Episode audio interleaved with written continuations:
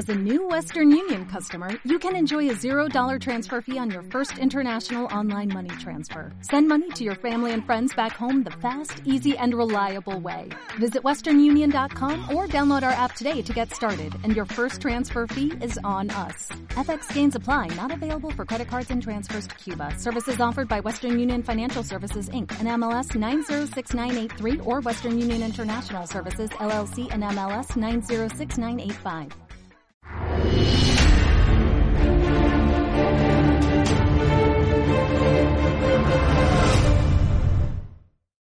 ¿Quieres saber por qué Alemania ha decidido suspender la vacunación obligatoria en su territorio? Pues hoy te lo vamos a contar en la sección de las crónicas de Narnia que tenemos dentro de este programa. Y hablando de estar dentro de un lugar, estamos dentro de la tormenta como todos los viernes en compañía de José Papía, al que saludo ya. Muy buenas tardes, José, ¿cómo estás? Muy buenas tardes, Xavi. Encantado de estar con vosotros otra semana. Un placer. La verdad es que nos vamos a quedar eh, realmente sorprendidos cuando conozcamos el motivo por el cual han decidido dejar a un lado esta vacunación obligatoria que es tan polémica. Pero antes, José, vamos a hablar de cuestiones internacionales y nos vamos en primer lugar hasta Bruselas porque hemos tenido reuniones de la OTAN, del G7, del Consejo Europeo, todas las reuniones hablando de Ucrania con muy bonitas palabras no sé yo si, si, la palabra propaganda es la más adecuada, pero en cualquier caso, mucha palabrería y poca ayuda. Así es, bueno, es que ha sido, mm, vamos a ver, esto parecía un concilio de obispos. Eh, se ha juntado la OTAN, se ha juntado el G7, se ha juntado el Consejo Europeo en Bruselas en el mismo día, ayer jueves. Ha sido algo tremendo, ¿no? Todo el mundo occidental, el oeste, como se dice en inglés, se reúne el mismo día y prácticamente a la misma hora en Bruselas, ¿no? En el Vaticano de la, de la bienpensancia mundial, que es eh, la bonita ciudad de Bruselas en la que he residido tantos años. Y bueno, ¿qué es lo que sale de allí? Como os podéis imaginar, pues eh, lo que nos cuenta la narrativa eh, oficial es evidentemente que se trató sobre la cuestión de, de la invasión de Rusia en Ucrania, eh, lo que probablemente ha ocurrido de fondo, y luego elaboraré un poquito más en detalle por qué hago este comentario, es que el oeste, digamos, el mundo occidental, se ha tenido que sentar para plantear cómo soluciona todos los campos embarrados en los que se ha metido. Esta sería, digamos, una lectura que va más allá de la narrativa de los medios oficiales y eso es verdaderamente lo que eh, ocurrió ayer, sobre todo en pasillos, lo que ocurrió en reuniones bilaterales y similar. Vamos a ver, vamos a quedarnos ahora de momento en lo que le ofrece a todos nuestros seguidores eh, los medios de comunicación de masas. ¿no? Mucha simpatía a Zelensky, muchas emociones, mm, mucha declaración, pero ningún apoyo concreto. No hay ningún apoyo concreto, no hay ningún compromiso y, digamos, seguimos eh, manteniéndonos en esa ya tesis, no hipótesis, sino ya tesis que afirmamos nosotros desde el principio, de que no se iba a producir una guerra abierta, sino lo que iba a ocurrir era una, lo que la propia Casa Blanca determinó y llamó incursión menor de Rusia en Ucrania, que luego iremos a valorarla. Y eh, como botón de muestra, podemos tener en la mesa el ejemplo de Bélgica, ¿no? un país que me ha acogido a mí durante muchos años. ¿no?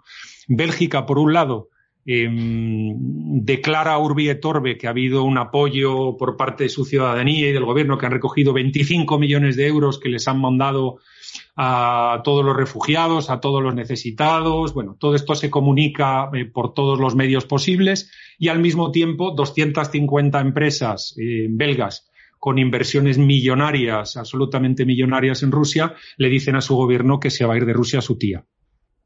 Esto, digamos, como botón de muestra a lo que es la narrativa, las emociones y lo que se acaba tragando la gente, no solo en los medios de comunicación de masa, sino también en los Economist, en los Financial Times, en los eh, New York Times, en las CNN y demás. Esto es lo que le están metiendo eh, como si fueran patos a empuchar a toda la población, a la población, digamos, menos cultivada a la población más cultivada, pero le están metiendo el mismo tipo de basura para que engorde, eh, engorden sus emociones y en este caso su empatía por eh, los ucranianos y su sociopatía y su odio eh, contra los rusos, pero con lo que nos encontramos es que a la hora de la verdad no hay ningún compromiso en el mundo real, no en el mundo de la narrativa, en el mundo real vayan más botones de muestras para todos nuestros seguidores.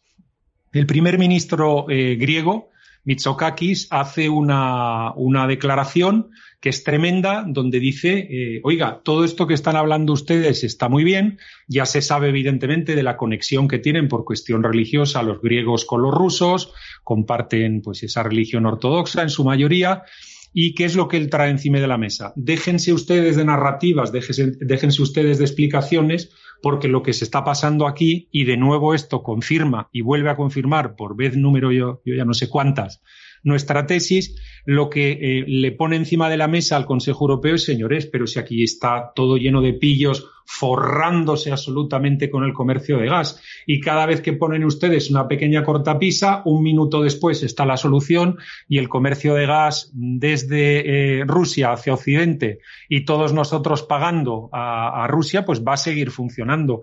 Y esto no lo podemos negar y esto hay que ponerlo encima de la mesa. Esa es una llamada a la realidad que vuelve a poner de manifiesto cuál es el problema de fondo eh, que está provocando todo esto, además del problema de fondo enquistado que teníamos del 2013 y el 2014 en el este de Ucrania. Em, los europeos, pues, en, fin, en fin, es que la cosa, la cosa es dura de comentar, pero eh, deciden sacar músculo. Ha habido una serie de declaraciones hoy mismo viernes, pues muy fuertes, de vamos a montar una fuerza militar de despliegue eh, rápido, va a existir ya finalmente ese ejército europeo que está en la imaginación de muchas personas em, eh, y, que, y, que, no existe. Y bueno, pues al final, ¿sabéis cuántos soldados va a tener este ejército europeo? 5.000. Para hacer una declaración en la que uno dice que va a tener 5.000 soldados eh, prestos a disparar, porque los demás no están tan prestos a disparar, probablemente porque no tengan ni balas, pues es mejor callarse la boca y no hacerlo porque eso es hacer el ridículo. Otro elemento más que podemos poner encima de la mesa de cómo la cuestión de fondo aquí era la competitividad industrial de Alemania y cómo Alemania pierde esa batalla en favor de la oligarquía ucraniana que apoya a Putin, que también la hay, de la propia oligarquía normal ucraniana, no solo la que apoya a Putin, que quiere seguir teniendo a Ucrania en el panorama internacional con la cosa del comercio y la distribución de gas y a todas las empresas norteamericanas que proporcionan y facilitan este comercio y que trabajan en la tecnología que lo hace posible, pues otro botón de muestra que traigo a la mesa, que vamos, es, también lo dijimos aquí, es ¿qué le queda a Alemania si no compra el gas ruso? Pues solo le queda seguir con los cargueros norteamericanos eh, que vayan entregando el gas o irse a Qatar. Pues ya se sabe que Alemania está ahora mismo negociando con los cataríes cómo comprar gas, porque Alemania sin el gas ruso no es nada, ni puede funcionar, la Unión Europea tampoco es nada, ni puede funcionar. De ahí todas las subidas que evidentemente el capitalismo de Estado le está haciendo eh, muchísimo más rápido y muchísimo más fuertes en España que en muchos otros países de la Unión Europea, pero de ahí esas subidas generalizadas a los precios de los combustibles que estamos teniendo en la mesa. El gas ruso se necesita y si no lo tienes te metes en un lío de mucho cuidado y te vas a trabajar, vamos a gastar una broma con otros piratas que probablemente te lo cobren hasta más caro. Pues eh, esto en lo que se refiere a la parte europea, pero vamos a ir a lo que es la guerra en sí. Eh, José, eh, ¿cuál sería la última hora? ¿En qué punto está esta incursión? ¿Cuál es ahora mismo la situación? ¿Se avecina el final pronto? Bueno, la verdad es que sí, la verdad es que sí, la guerra está prácticamente terminada, los medios de comunicación de masas lo que están trayendo a la mesa es que Rusia se ha quedado estancada, que Rusia no avanza, que se va a llegar a un acuerdo pronto. Bueno, vamos a ver, toda la información que sale de primera línea de frente y que se puede conseguir de la mano de residentes en aquella zona y que no venga la gente ahora a decir que esto nos lo dice Russia Today o medios prorrusos, porque los medios prorrusos y el Russia Today están ya prohibidísimos en Europa, hay que informarse a través de personas que están casados o casadas con alguien de allí, que tienen un canal y que cuentan a los amigos lo que está pasando, algunas llamadas que yo he hecho y que no puedo comentar a qué personas y que me informan de lo que hay allí.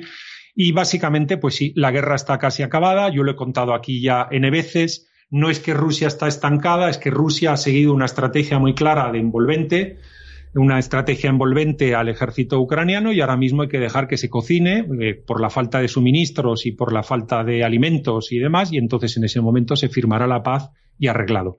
Esta posibilidad está al 90% ahora mismo. la guerra ya está terminando, eh, si es que la queremos llamar guerra, nosotros la hemos llamado desde el principio invasión, conflicto, algo de este tipo. Nadie iba a echar una bala, iba a hacer nada más allá de batallones digitales que no sirven absolutamente para nadie, para nada. Pero ahí nos quedamos con el 90% de las posibilidades. Hay un 10% de posibilidades que asusta mucho a muchos analistas, que es que haya eh, un atentado de, de, falsa bandera, probablemente con armas químicas, al estilo de cosas que han ocurrido en el pasado, en Siria y en otros países, y que en un intento desesperado de última hora se intente todavía calentar algo más, calentar algo más a la sociedad occidental en contra de, Putin. Ya hemos visto la sociopatía que se dirige no contra el régimen ruso, sino incluso contra estudiantes, contra camareros. Yo he contado una situación que viví en primera persona y que tuve que salir a defender a una señora en un, en un restaurante, en un restaurante bastante elegante, además, donde había un borracho que se estaba metiendo con una de, las camareras, que era una señora, una señora rusa. Bueno, em, esta opción, la del atentado de falsa bandera, está en el orden del 10%, 15% de posibilidades. Ahí es más o menos en la evaluación que yo puedo hacer. Ahora mismo, ahora mismo, y voy a dar un paso para adelante, yo me atrevo, yo sí me atrevo, esto no se corta, ni ponemos poses a la cámara y nos atrevemos a, a jugárnosla en todo y cada momento hay un tema que se ha puesto encima de la mesa eh, que digamos que es no el sueño eh, erótico que tenía en la cabeza Putin cuando empezó todo esto, sino que se va mucho más allá de lo que él tenía en mente. Él tenía en mente el conseguir ese acuerdo con Ucrania de que no entrara en la OTAN, que no entrara en la Unión Europea, seguirle, digamos, eh, utilizando como un lugar de paso del gas ruso hacia Occidente, pero debido a que están aguantando más de lo que conviene que aguanten y que no están soltando, están endureciendo las posiciones y aquella postura o aquella eh, predicción que nosotros traíamos aquí a la mesa, que era que se iba a caminar a una federación ucraniana donde las partes del este iban a tener pues un nivel de autonomía un poco más importante y demás, lo que estamos consiguiendo es ir más allá. Lo que estamos consiguiendo, y ahora esto yo le doy ya un 30-40% de posibilidades, es decir, esto no es ninguna tontería, al principio yo pensé que era hacer algo de política ficción. En la política ficción, evidentemente, caben muchas cosas que son lógicas, pero que luego es muy complicado que pasen en la realidad. Pues es que ahora están empezando a, pasar lo que os voy a contar eh, y se ha podido ver en unas declaraciones que, por ejemplo, le ha lanzado Putin a los polacos. Y es que podemos estar caminando un escenario en el cual, gracias a todo este armar de armas a gente eh, no de lo más de lo más interesante ni de lo más eh, sano como pueden ser los batallones de Azov ucranianos, etcétera. Que por cierto, eh, José, disculpa que, te, que, te, interrumpa, pero en La Razón, un periódico español, salió el otro día un artículo poniendo a estos del batallón Azov como demócratas porque estaban luchando contra Putin. Em, o sea, yo después de leer ese artículo, creo que ya a la gente de España se le ha ido la cabeza completamente. ¿eh?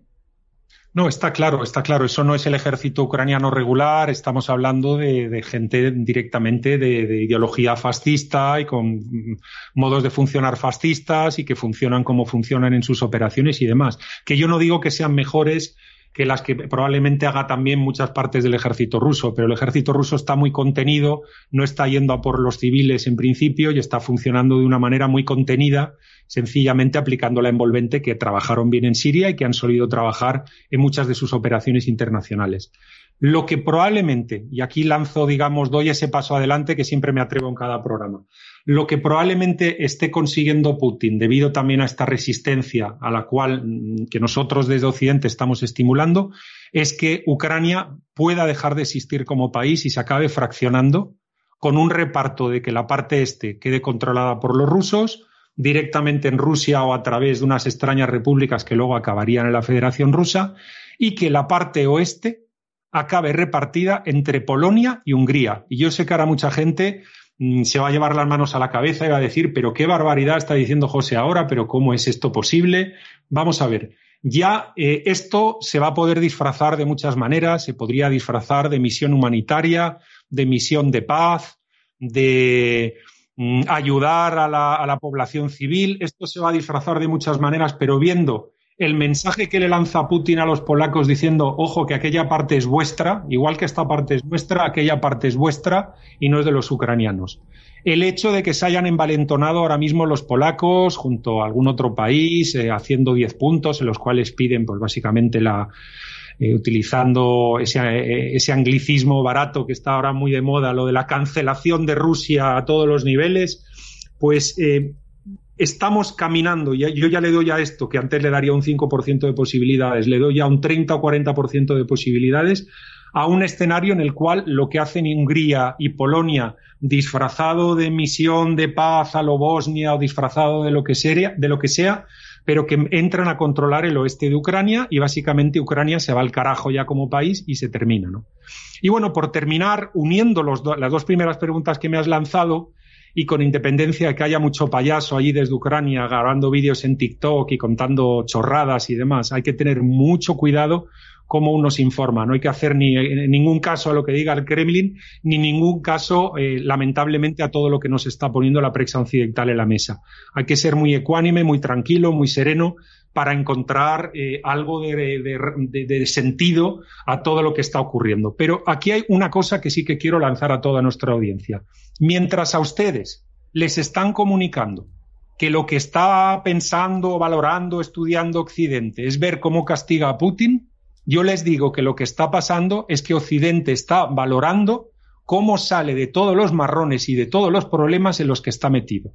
Y que no vienen ni por el COVID, ni vienen por Putin, ni vienen por nada de esto. Llevan allí eh, cociéndose a fuego lento desde hace 10 o 12 años y ahora mismo están saliendo a la, a la, a la superficie y eso es lo que está ocurriendo. Luego denle ustedes la vuelta al titular y eso de que el oeste estudia cómo castigar a Putin, denle la vuelta al titular. Y lo que tienen ustedes que ver es que el oeste lo que está valorando es cómo sale de los líos en los que se ha metido. José, no nos queda mucho tiempo para esta primera parte del programa, pero sí que me gustaría hacer mención a lo que está ocurriendo en el Sáhara con España. Hemos visto esa bajada de pantalones tremendas por parte del gobierno español cediendo ese territorio a Marruecos después de, pues no sé si llevan ya 40, 45 años de conflicto. Eh, ¿Cuál sería el criterio? Porque este movimiento, desde luego, es muy difícil de comprender por parte eh, de la población civil. Bueno, por mm, responderte muy rápido, por la premura de tiempo que tenemos, sencillamente vemos que la clase política española lo que quiere es salvar su trasero y no proteger a la nación. Porque ahora mismo cambiar nuestra postura sobre el Sáhara Occidental sin ningún tipo de contrapartida, dejando tirados a los que han sido aliados nuestros allí, eh, mm, es decir, cambiándole el paso a la propia Argelia, que es la que nos suministra de gas, es decir, ¿dónde está en la mesa un Argelia Stream, ¿no? Utilizando el término que han usado en el Báltico los alemanes para intentar traerse el gas ruso. Em, España ahora mismo tendría que estar em, trabajando en esa línea de decir, oye, vamos a lanzar un, eh, gaseoducto que vaya de la costa argelina a la costa de Almería, de Murcia, de Alicante, para que eh, ahora mismo España tenga otro, otra cosa en la mesa más allá de lo que solemos tener, el turismo, la construcción, la alimentación y la fabricación de automóviles. Tener eso en la mesa para nosotros sería una jugada maestra, además de otras jugadas maestras que se podrían hacer con muy poca inversión con Hispanoamérica. Pero ahora mismo lo que estamos es como esta gentuza, con tal de sobrevivir, es capaz de romperlo y de cargárselo todo nací con España dentro de los diez primeros países más importantes del mundo. Estamos ahora casi ya, eh, bueno, estamos en el, entre los 20 primeros y ya llegando prácticamente al 20 y me moriré con España en el 30 como los españoles no hagan algo de salir de este agujero en el que nos está metiendo esta gente. Y en el fondo, eh, lanzo ahí un mensaje, pues ahora mismo, aunque estamos hablando aquí de internacional, pero desde luego es una situación muy similar, por ejemplo, la que se ha vivido en un país como Bulgaria. El gobierno ha caído en 10 días en 10 días. En cuanto ha habido intervenciones algo violentas de la policía, el primer ministro dice que se va y que rompe el gobierno. Diez días han tardado los búlgaros con el tema de la subida de los combustibles en decirle al gobierno largaros de aquí. ¿Qué están haciendo los españoles? Pues entiendo que viendo la tele y pensando que todos los camioneros son gente manipulada por la extrema derecha. O agentes de Putin, que también lo hemos escuchado por voz de alguna ministra de cuyo nombre no quiero acordarme. En fin, vamos a continuar ahora con las crónicas de Narnia, que son esas noticias curiosas que traemos todas las semanas, pero también te recordamos que hoy va a estar con nosotros Gustavo Pareja en la sección de la tertulia que hacemos siempre para cerrar el programa. Así que, José, vamos en primer lugar a por todas esas noticias curiosas, vamos a por las crónicas de Narnia.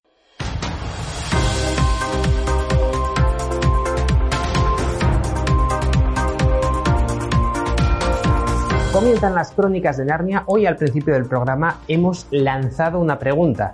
¿Quieres saber por qué Alemania ha decidido dejar a un lado la vacunación obligatoria, una medida que ha sido muy polémica y de la que tanto se ha hablado en los últimos meses? Pues nuestro compañero José Papí, al que le vuelvo a dar las buenas tardes, José, eh, tienes la respuesta. ¿Por qué Alemania ha decidido dejar a un lado la vacunación obligatoria? Pues vamos a mostrar en la pantalla los dos artículos para aquellos que no se lo lleguen a creer, pero estamos ante un papel gate. No va a haber más vacunación obligatoria en Alemania porque no hay suficiente papel, según dicen ellos, para imprimir todos los certificados de que uno ha estado vacunado. Esto es fantástico. Yo fíjate que me podría imaginar todo tipo de excusas, pues eh, que la vacunación obligatoria puede ir en contra del código Nuremberg, que se salta la Constitución, que eh, un Estado no tiene por qué obligar a que se ponga un medicamento cualquier ciudadano, independientemente de lo que opinemos de estos medicamentos, pero no, no, no hay papel. Bueno, hay que ser ecológicos, resilientes, sostenibles, entonces dentro de su lógica, José, hasta tiene cierta concordancia, ¿no? Con lo que suelen decir habitualmente. Desde luego que sí, nada, pues yo creo que todos aquellos que sigan creyendo en esos tratamientos médicos obligatorios lo tienen muy fácil, pueden empezar a recoger el papel a sucio, ¿no? que se suele tener en las empresas, ¿no? Cuando uno ha trabajado un ladito y luego utiliza el otro, y bueno, pues eh, que se lo vayan mandando a los alemanes porque los pobres tienen que parar la vacunación porque les falta papel. Pues Ahí se lo dejo. Fíjate, José, yo también he hecho lo mismo. Yo sí que soy ecológico, aquí tengo el guion y es un folio reutilizado. ¿eh? O sea que estamos, estamos en las mismas. Continuamos con más noticias, recomendaciones, que estas son muy importantes ahora que estamos en pleno periodo inflacionario. José, ¿cuáles son las recomendaciones para todas aquellas personas que ganan menos de 300.000 euros, vamos, el común de los mortales. ¿Quién no gana 300.000 euros, José, eh? En, un, en un mesecito o en un añito? Ahí está, ahí está, y es que ha sido nada menos y nada más que el famoso medio de información de noticias económicas y financieras Bloomberg, que están muy preocupados por la inflación, por todo lo que está pasando, por la crisis que, eh, según ellos, han generado los rusos, y entonces le dan consejos a todos aquellos que ganan, que corrijo nada más la, moneda, 300 mil dólares. Ah, y allí tienen Anteco parecido que decimos en, el País Vasco, ¿eh? tampoco hay mucha diferencia. Tampoco hay mucha diferencia, por eso te gasto la broma.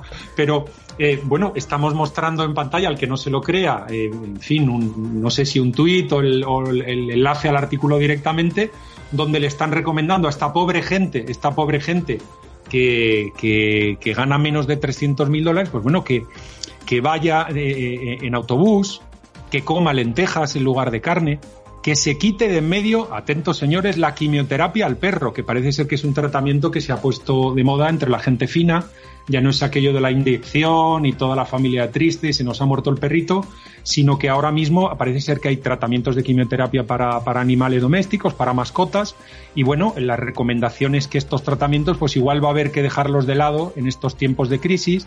Te recomiendan que no compres al mogollón, es decir, esto que están haciendo muchos. Hoy entraba yo en un supermercado y también se había gastado el aceite, algo tremendo. Pues bueno, eh, no tiene desperdicio el artículo, un artículo eh, evidentemente que muestra hasta qué punto, hasta qué punto la élite que cree que lleva el mundo, la élite de la gomina o la élite de la chaqueta y de los relojes caros está completamente, completamente separada de la realidad y no se entera de nada, y no se entera de nada. Pero bueno, ahí les dejamos a todos nuestros seguidores este artículo para que sigan dándose cuenta de en qué mundo de locos vivimos. Para todas aquellas personas que estén siguiendo este programa en nuestras redes sociales, evidentemente les dejaremos el enlace. Los que nos estéis viendo en televisión, pues os recomendamos que entréis en demoslibertad.com, que busquéis este vídeo y ahí estarán los enlaces a todas estas noticias. José, vamos a terminar con una noticia de estas que a mí me revuelve el estómago. Yo siempre he dicho que soy contrario a la pena de muerte, pero eh, con noticias como estas a veces me lo replanteo muy seriamente. Hablamos de un imán que ha dicho que un padre que mire con lujuria a una hija si tiene más de nueve años, pues que no pasa nada, que eso se ve que no es pecado, esto ha ocurrido en Turquía. Bueno, ha ocurrido, ha ocurrido mucho peor de lo que tú estás diciendo, eh. Lo que ha ocurrido, y en concreto este imán es el que lleva una entidad que se llama Diyanet, que está es como la dirección de, de, asuntos religiosos del gobierno turco, no ha dicho que mirar con lujuria a una hija siempre que sea mayor de nueve años no es pecado. No es que ha dicho que besarla también es algo fenomenal y que se puede hacer y que tampoco es pecado. Eh, señores, Si ahora mismo seguimos tranquilos cuando leemos estas noticias que están poniendo en solfa eh, y poniendo en cuestión todo lo que son los elementos civilizadores que nos han traído a tener la riqueza y a tener el bienestar y a tener, en fin, el orden que tenemos en nuestros países, pues que venga Dios y lo vea. Esto es una barbaridad y yo creo que, todavía haya personas que pongan, es decir, está muy mal que alguien dude de que las personas eh, somos iguales. Por supuesto que todas las personas somos, somos iguales, pero señores, las culturas no son todas iguales. Pues lamentablemente no, y una cultura que defiende cuestiones como estas, pues la verdad es que si desaparece, mejor que mejor. José, vamos a continuar con la tertulia. Enseguida tenemos con nosotros a Gustavo Pareja para analizar más cuestiones internacionales.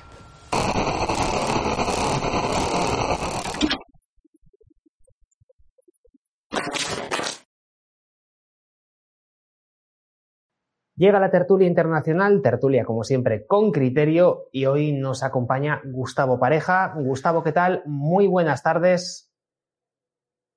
Hola, hola, ¿qué tal? Un gusto poder estar aquí.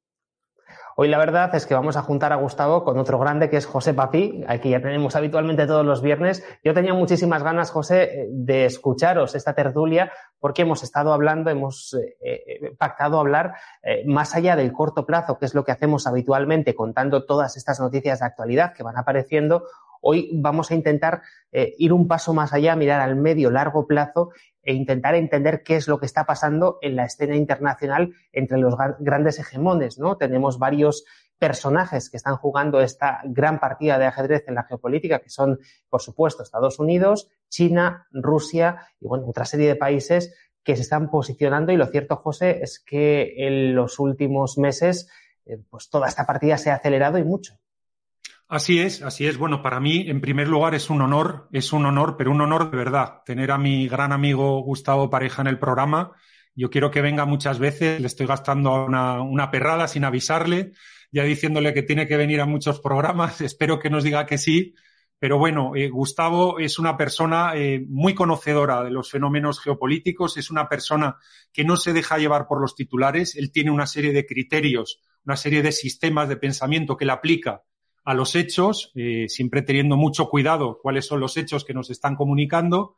Y bueno, él yo creo que puede servirnos y mucho a todo, a toda la gente que hacemos este programa, los que estamos aquí, los que nos seguís, pues a, poner luz sobre todo en cuál es ese medio o ese largo plazo. Porque en el corto plazo, desde luego, estamos nublados. Tenemos la vista nublada del el conflicto ruso-ucraniano, el gas, antes nos habían puesto el COVID, pero hay una serie de movimientos de placas tectónicas tremendo, tremendo que está ocurriendo. Rusia con China, con los indios haciendo guiños cuando se han llevado toda la vida mal con los chinos, los brasileños y mucha parte del mundo que no se denominaría puramente occidental, los brasileños sí lo son, pero mucha otra parte del mundo también guiñando a ese nuevo grupo que se está generando de varios hegemones juntos. Y bueno, yo me atreví a decir en el programa de cierre del 2021 que el año 2022 sería uno de esos años que cambiaría el mundo. Y le lanzo una frase para calentar todavía más a don Gustavo Pareja,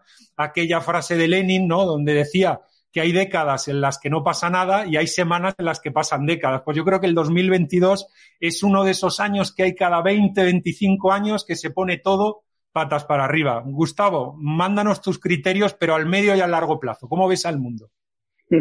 Bueno, eh, parándonos en el aceleracionismo de Lenin, ¿no? Eh, a ver, al, al, mediano plazo, al mediano plazo lo que, está, lo que creo que vamos a, presenciar es un, un, mayor estancamiento y eh, posible ruptura de las cadenas de suministro y también una escasez de fertilizantes, especialmente derivados de hidrógeno y de fosfato, en, el, en, en, la agricultura internacional, que podría traer consigo también un desabastecimiento entre unos 6 a 8 meses de cierto tipo de productos agrícolas, eh, en, especialmente producidos en África y en Sudamérica, que se nutren de los fertilizantes que se producen en Bielorrusia, Rusia y Ucrania. Eh, también habría que tener en cuenta que eh, la producción agrícola de Ucrania va a estar mermadísima, por no decir que será nula, porque ya comienza eh, precisamente me parece que es entre abril y mayo, la etapa de sembríos en, Ucrania que no se van a dar. Entonces, de aquí a, unos seis, eh, seis, siete meses, no vamos a ver cosechas en territorio ucraniano, lo cual traería consigo también una merma del potencial agrícola que se produce en el este de Europa, ¿no? Entonces, eh, veo yo al mediano plazo una mayor disrupción de las cadenas de suministro y una considerable disrupción del mercado internacional de, fertilizantes para la agricultura, que podría tener unas, eh, unas consecuencias muy graves, muy, muy graves. Y fíjate, eh, eh, querido Gustavo, que muchas veces estamos ahora hablando y estamos hablando de dos sectores que tradicionalmente no se consideran sexys. Todo el mundo habla de, de teléfonos, habla de tecnología, habla de comunicaciones, de servicios financieros, pero la sangre del cuerpo es el transporte y lo, primero que aflora en el cuerpo es lo que uno come. Fíjate que sin transporte y sin alimentación se cae todo, se cae todo. Y fíjate cómo estos dos sectores que no son tan sexy, de repente salen a la mesa. Pero te quiero lanzar ahora mismo una frase que yo he comentado en la primera parte del programa, a ver si estás de acuerdo o no con ella, a lo mejor no estás tan de acuerdo y me haces matizaciones y puntualizaciones, ¿no? Yo decía que mientras lo que aparece en la narrativa oficial es que Occidente está ahora mismo estudiando cómo castigar a Putin, en realidad lo que está ocurriendo detrás del telón es que Occidente está valorando aceleradamente cómo solucionar todos los problemas en los que se ha metido. Es decir, nos están hablando de, de como si estuvieran ellos en una ofensiva, cuando en realidad lo que están es protegiéndose y tratando de solucionar a la defensiva todo lo que está ocurriendo de golpe. ¿Estás de acuerdo con esa, con esa tesis? Bueno, sí. A ver, eh, realmente lo que está sucediendo es, que ya, lo que hablan los, teóricos de relaciones internacionales, es que cuando, cuando ya la situación realmente llega al límite, eh, las cuestiones idealistas o de aspiraciones se caen y lo que va a matar es la realidad. Y si habías tenido pensamiento aspiracional en tu ejercicio de política exterior por algunos años y de repente te das cuenta que tus aspiraciones se basaban en la nada, al imponerse el pensamiento real comienzas a tomar los correctivos que debiste haber tomado 5, 10, 15 o 20 años atrás. Entonces podríamos decir que eso es lo que estamos comenzando a ver, ¿no? Así es, así es. Bueno, y yo quiero recomendar la lectura de un libro que tú me recomendaste, que es por tu culpa, que lo he tenido que leer y me encantó, del profesor Mersheimer de la Universidad de Chicago, eh, The Great Delusion, en inglés, La Gran Ilusión o La Gran Farsa. Así es que fue un libro eh, maravilloso que me recomendaste y que desde luego estructura ese pensamiento muy bien, lo que me acabas de lanzar. Bueno, te lanzo otra, otro misil, a ver qué me, a ver qué me respondes, eh, Gustavo. ¿Qué ventana de oportunidad, cuánto tiempo le quedan a los Yankees para no irse al carajo? Porque los Yankees tienen ahora mismo que reaccionar muy rápidamente a lo que está ocurriendo. Estábamos, entiendo que no disputas, porque lo hemos hablado tú y yo en privado muchas veces, ¿no? Que está pasando algo allí por el este ¿no? Se está juntando allí, las placas tectónicas se están uniendo en un nuevo continente, en un nuevo continente hegemón, algo está pasando. ¿Y eh, qué tiempo le queda ahora mismo, al, evidentemente, a la potencia más fuerte que tenemos por tecnología, por energía, no, vamos a entrar en el detalle? ¿Qué tiempo le queda a los Estados Unidos para, sacar pecho, para, para, ponerse fuertes?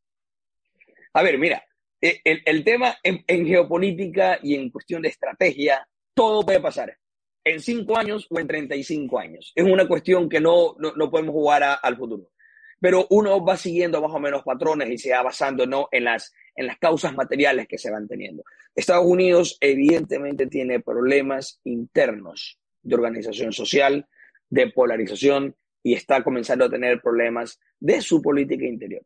Eh, desde el punto de vista energético, productivo industrial, productivo agrícola, Estados Unidos no tiene problemas. De hecho, de hecho, la inflación gravísima que están teniendo en sus costos energéticos es producto, es producto de dos cosas.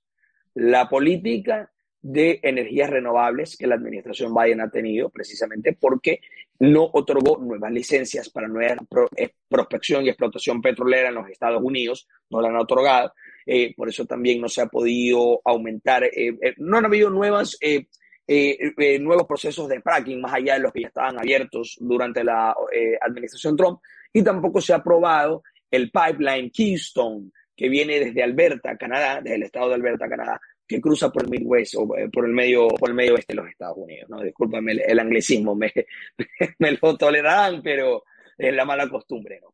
Entonces, eso ahí hace que los costos de la energía en Estados Unidos suban. Primera, primera causa. Y la segunda causa son las mismas sanciones internacionales que Estados Unidos ha puesto a Rusia. Porque Estados Unidos, de una u otra manera, importaba importaba energía de Rusia, especialmente petróleo, ¿no? Y también de otros, de, otros sectores. Obviamente Estados Unidos no es que hace una gran importación y no es dependiente energéticamente de mercados eh, o de proveedores internacionales, pero lo hace, importa por cuestiones estratégicas y porque no explotan todo el potencial energético que ellos tienen en su territorio. Entonces, esto de aquí está trayendo consigo un considerable aumento de la energía. Si esto sigue así, si esto sigue así, y no eh, los americanos no son realistas, la administración Biden no es realista respecto a que la renovable es algo que no tiene todavía una capacidad instalada, no hay una infraestructura montada, que tomará 10 o 15 años, incluso 20 eh, van a tener todavía mayor aumento del el precio de la energía en los Estados Unidos. Mayor aumento de los precios. Porque si la idea de Estados Unidos es seguir castigando a Rusia para terminar esta guerra, tienen que, al contrario, en el interior de los Estados Unidos, tener a máxima capacidad su explotación y producción energética, que la podrían hacer para poder bajar dentro del mercado interno, poder bajar sus precios por bajar sus precios. Obviamente Estados Unidos tendría que reducir la exportación que hace de, porque la, producción interna sería para su mercado interno, la exportación que hace de energía. Pero de no darse esto de aquí, veo muy complicado porque podría darse una inestabilidad política. No creo, yo no soy lo que cree que Estados Unidos vaya a desinflarse como potencia internacional, no soy de los que cree que Estados Unidos vaya a colapsar dentro de unos 10 años, no, no, no, no. Estados Unidos tiene fuelle para llegar por muchísimo tiempo más, décadas todavía. Décadas todavía, ¿por qué? Porque el país tiene unas, por así decir, debilidades estructurales internas que son mucho menos considerables que el de los 10 competidores que le siguen. Pero eso no significa, eso no significa que el orden internacional globalizado estadounidense que sobrevive a la Segunda Guerra Mundial con el Bretton Woods y que se magnifica la caída del muro de Berlín y la terminación de la Guerra Fría, vaya a ser el mismo a partir del 2022, como ha venido siéndolo.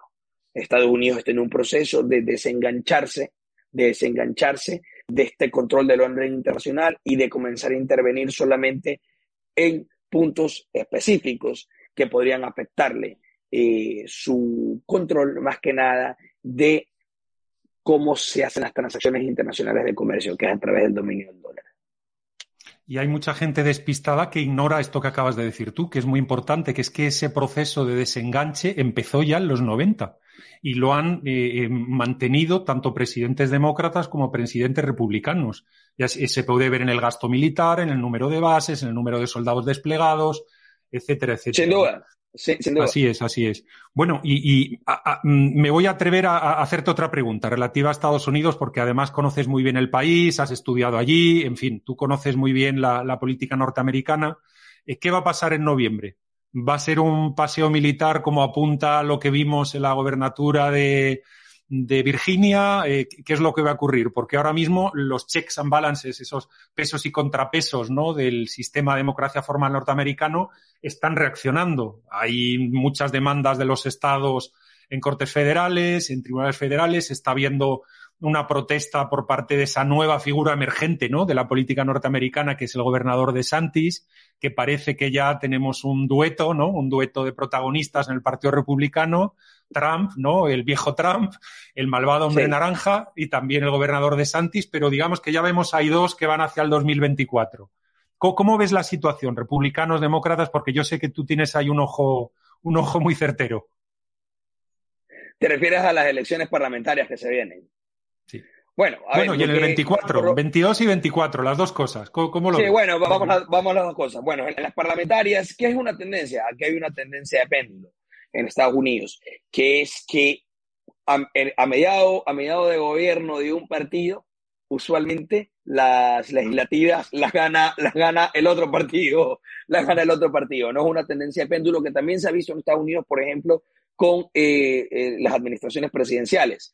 Eh, cada dos de un partido va del otro color, aunque ya sabemos que con las elecciones anteriores pasaron cosas extrañas que no se pudo cumplir la ley del péndulo, pero que se había venido cumpliendo por casi 40 años. Entonces, una cosa sumamente extraña. Pero evidentemente, por lo que se sondea por polls, porque lo pueden, se lo pueden ver en Pew Research y hay, muchas firmas que han estado haciendo los, todos estos exit polls, es muy probable que sí vaya a haber un cambio de manos, vaya a haber un cambio de manos en, el legislativo, especialmente en la Cámara de Representantes, con una mayoría considerable de color rojo en los Estados Unidos. Y esto aquí debido en gran parte a que eh, se ha puesto totalmente fuera de control, fuera de control, el, eh, los lineamientos poco realistas y poco aplicados a la vida cotidiana y las necesidades cotidianas de, eh, digamos, el, electorado de los respectivos estados en Estados Unidos. Y se ha reemplazado todo aquí por cuestiones netamente eh, mágicas, metafísicas, ideológicas, como uso de pronombres y cosas por el estilo que el, al, al, hombre a pie, a la madre, a la casa, a la, chica que es eh, de mesera, al, trabajador industrial o al tipo que, recoge la basura en la calle y que trabaja para la compañía de basura, no le interesa, no le, da igual.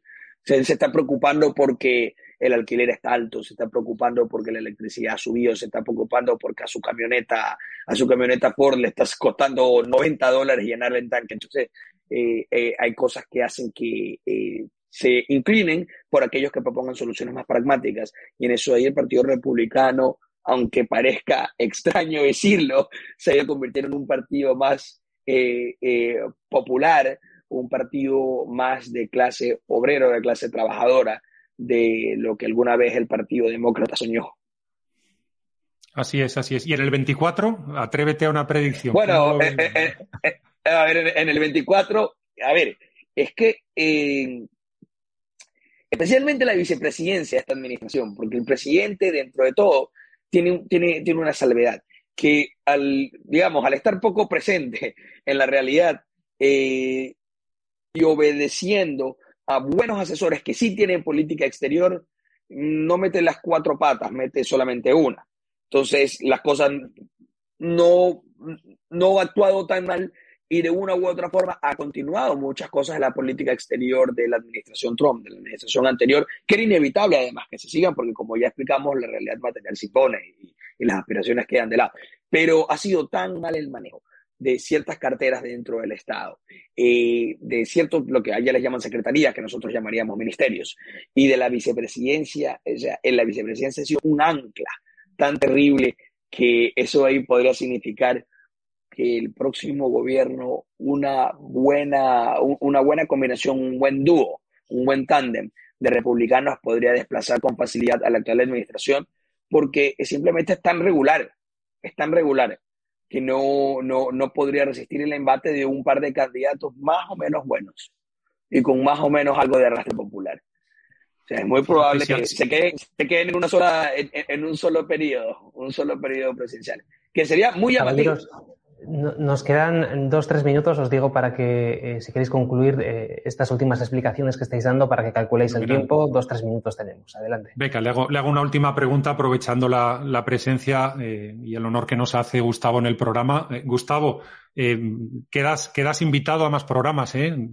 Tienes que volver. Eso ya lo digo antes de que nos, de que nos corte el programa Xavi, que esto se queda muy corto. Y bueno, te, te quería uniendo porque me habías centrado el valor muy bien o la bola de tenis me la habías lanzado, yo te devolvía el raquetazo ahora a tu lado del campo para decirte, no estará pasando al globalismo, a esta bienpensancia progresista, no le estará pasando eso que le pasa a la rana, eso que nos cuentan los científicos, que dicen es que la rana, si le subes la temperatura poco a poco, poco a poco, la metes en una olla, pones agua, le subes la temperatura poco a poco, se despista y al final la cocinas. Sin embargo, si le subes la temperatura muy rápido, la rana se da cuenta que algo está pasando y salta y se va. ¿Será que nos han intentado cocinar, nosotros siendo las ranitas, un poquito demasiado rápido y que probablemente por ir en contra de eso que decías tú, de la realidad material de las cosas, eh, todo este intento de eso, del gran reseteo, de, de, crear un mundo nuevo, se está yendo al carajo? ¿Eres optimista como soy yo o eres pesimista? Esa es la última pregunta que te lanzaría en este momento. Bueno, el, el, el, el pesimista es un optimista bien informado. Eso es lo que te puedo decir. Por lo tanto, sí, eh, eh, comienzo a ver todas las cosas que salen mal porque espero, una vez sabiendo que todo lo que sale mal, evidentemente puede vendrá lo que va a salir bien. Pero primero uno tiene que estar parado sobre todo lo que es el desastre. Y la situación es caos, la situación es sin duda caótica, pero conociendo el desastre del caos es que después se ve si se puede solucionar. Y todo tiene solución menos la muerte. Exactamente. Bueno, Gustavo, ha sido un placer. Eh, eh, Xavier, te devuelvo los bártulos. Aquí hemos terminado y te hemos hecho caso. Perfecto, pues os doy de verdad las gracias a los dos por esta charla tan interesante que hemos tenido en este cierre de programa. Y yo a Gustavo le digo que he cogido esa promesa que ha hecho, así que eh, con el beneplácito de José te tendremos próximamente otra vez en esta tertulia que estamos realizando siempre para cerrar dentro de la tormenta, que es el programa de los viernes. Muchísimas gracias a los dos. Gracias, Gustavo, por haber estado con nosotros. Encantado, un placer, cuando quieran. Y José Papi, muchísimas gracias por habernos acompañado un viernes más. Nos vemos dentro de siete días. Sigamos en la tormenta porque no hay otra. Es que no hay más que tormenta. Pues nosotros cerramos aquí el programa. Ya sabes que si te ha gustado el vídeo le puedes dar al like, eh, compartirlo en todas tus redes sociales y, por supuesto, una recomendación, únete a Demos. Entra en nuestra página web demoslibertad.com y hazte socio, participa en nuestra plataforma, participa para eh, poder empezar a tirar esas fichas de dominó que acabarán llegando a la solución de los problemas que tenemos en España. Ya sabes que la solución que nosotros proponemos es el diputado de distrito y que en nuestra web de demoslibertad.com tienes mucha información al respecto. Como siempre, un último mensaje, enamórate de la libertad. Y también antes de finalizar, le damos las gracias a nuestro compañero César Bobadilla, que ha hecho posible que este programa llegue a vuestras casas. Un abrazo y hasta la próxima semana.